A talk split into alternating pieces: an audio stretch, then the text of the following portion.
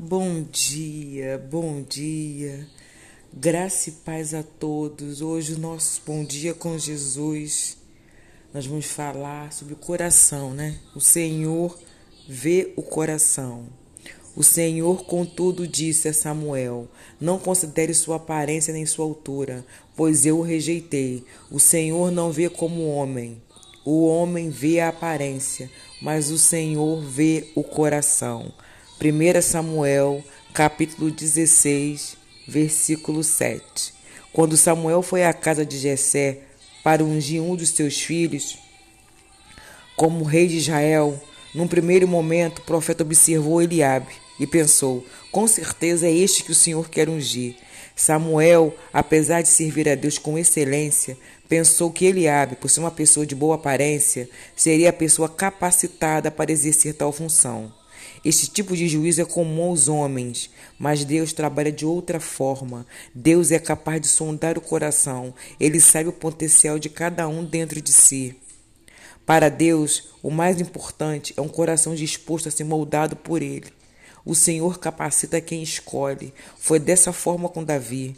Deus rejeitou Eliabe e escolheu o pequeno menino ruivo. Mesmo sendo o menor de sua casa, Deus capacitou Davi dia após dia para ser um grande instrumento nas mãos dele. Procure ter um coração disposto a receber a instrução de Deus. Não se preocupe apenas com as aparências. Os homens podem não reconhecer o real valor que há em você, mas Deus sabe o valor que você tem. No momento certo, Ele te levantará e te capacitará, de forma todos reconhecerão o que Deus fez na sua vida e você perceberá o quanto Deus cresceu em você. O Senhor, ele vê o coração. Há certos desafios que podem parecer maiores do que nossa capacidade.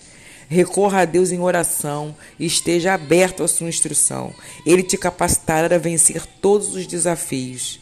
Ao ganharmos experiências, devemos ter os nossos olhos e os nossos ouvidos voltados para Deus. Use a sua vivência para estar ainda mais envolvido com o Senhor.